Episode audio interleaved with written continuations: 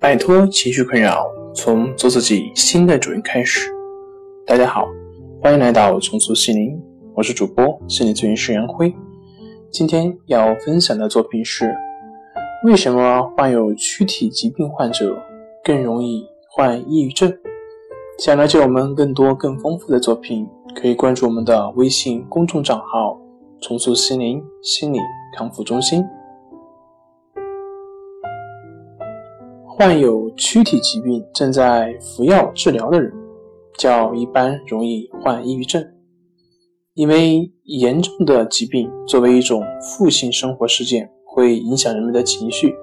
此外，任何药物都会在人体内影响人本身的化学生成和某种物质的传递，也就是说，药物会不同程度的造成内分泌的失衡。好了。